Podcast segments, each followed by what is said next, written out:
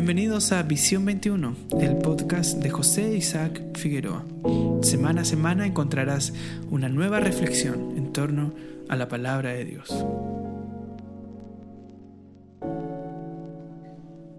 El tercer don, según la lista de Efesios capítulo 4, verso 11, es el don de evangelista. El verso dice textualmente así, y él mismo constituyó a unos apóstoles, a otros profetas, a otros evangelistas, a otros pastores y maestros. El don de evangelista es uno de los que trae las buenas nuevas, de los que predica las buenas nuevas del Evangelio de Jesucristo. Este don también se considera como ese don extensor, como ese don que lleva a la iglesia más allá de las cuatro paredes, aquella, aquella, aquella palabra, aquel mensaje que puede llegar a diferentes rincones de la ciudad, llevando el mensaje restaurador, el mensaje de evangelización para aquellos que no conocen a Cristo, le conozcan.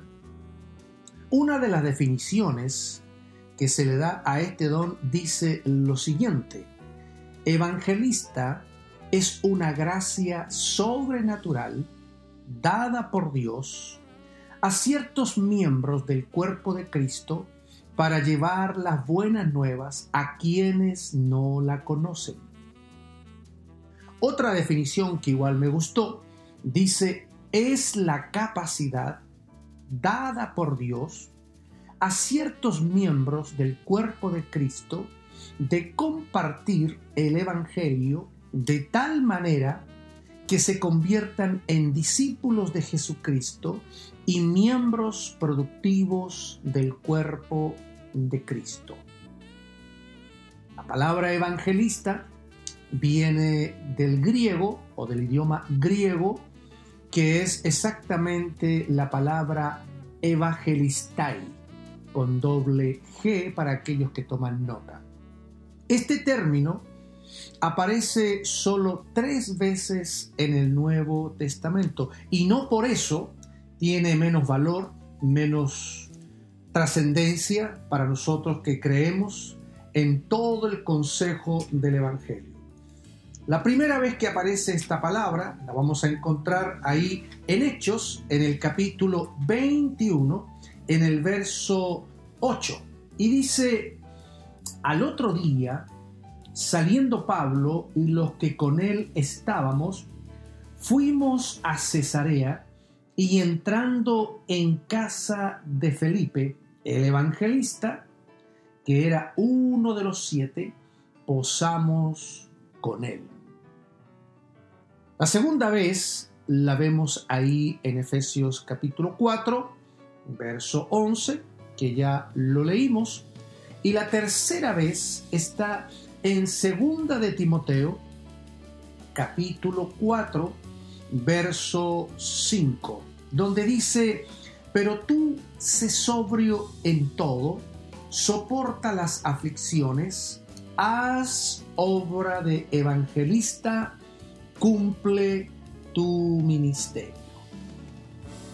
La naturaleza del ministerio del evangelista, de acuerdo al Nuevo Testamento, se entiende hacia aquellos inconversos que va con un mensaje sencillo, específico y claro hacia el arrepentimiento. Normalmente, el mensaje de un evangelista es muy sencillo, es muy básico, pero tiene o está lleno de esa gracia sobrenatural que convence a los inconversos para que se vuelvan a Cristo y se conviertan en discípulos del Señor.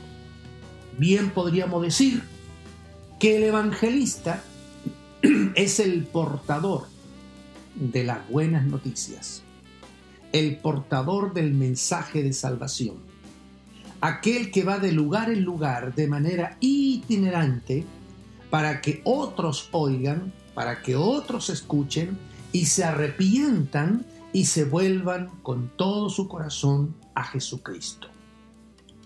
De acuerdo a la naturaleza de este don, como estamos viendo en Efesios y en el Nuevo Testamento, el evangelista tiene una doble responsabilidad dentro de la iglesia o dentro del cuerpo de Cristo.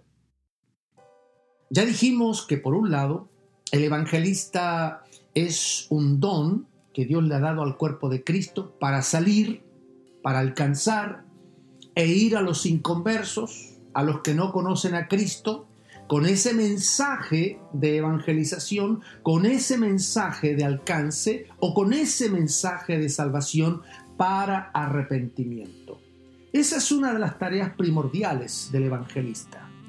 Es una persona asertiva, donde predica casi hay arrepentimiento, donde entrega el mensaje casi las personas se vuelven al Señor.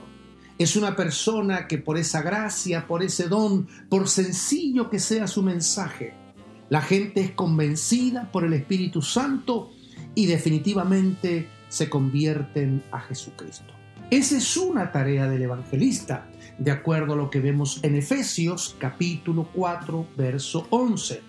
Sabemos ya que es el que sale, que es el que va, que es el que lleva el Evangelio, pero, por otro lado, de acuerdo al criterio completo del capítulo 4 de Efesios, los evangelistas también están para equipar a los santos, para edificar a aquellos que tienen la misma genética de alcance o la misma genética evangelística, para que vayan y hagan su tarea y su trabajo con los inconversos.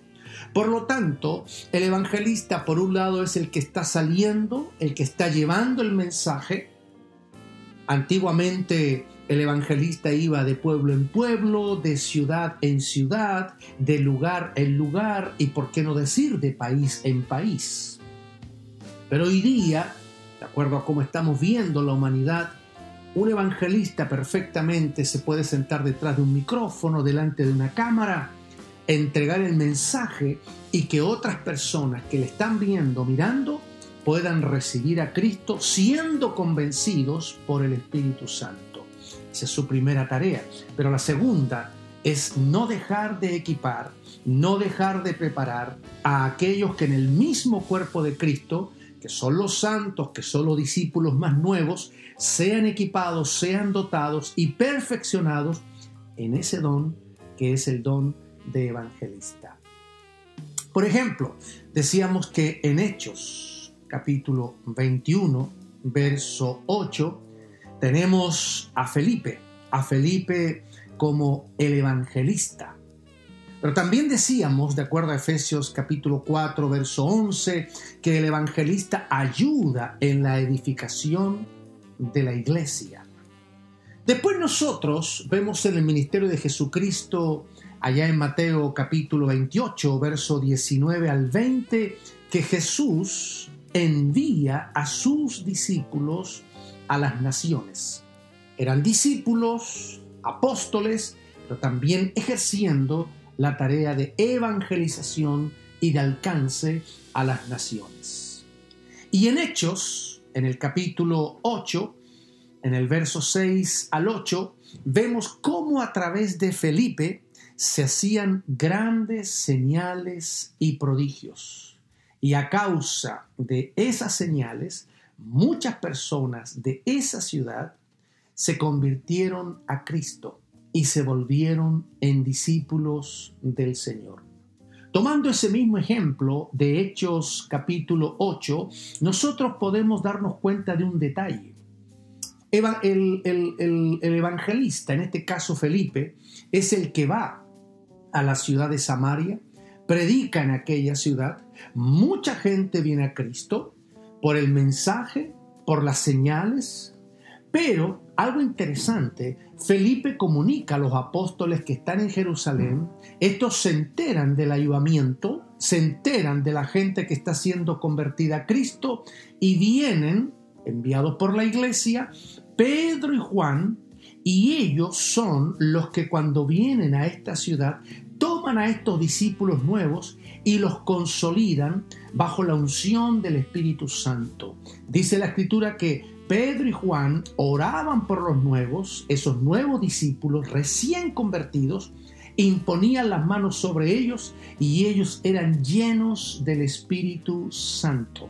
¿Sabe de qué me habla esto? De un trabajo de equipo. Por un lado, el evangelista Felipe es el que va a Samaria, alcanza a los nuevos, alcanza a los que no conocían a Cristo, vienen al reino de Dios, pero por otro lado, viene Pedro y Juan a consolidar el trabajo que había empezado Felipe. O sea, el trabajo lo comienza un evangelista y lo consolidan dos apóstoles.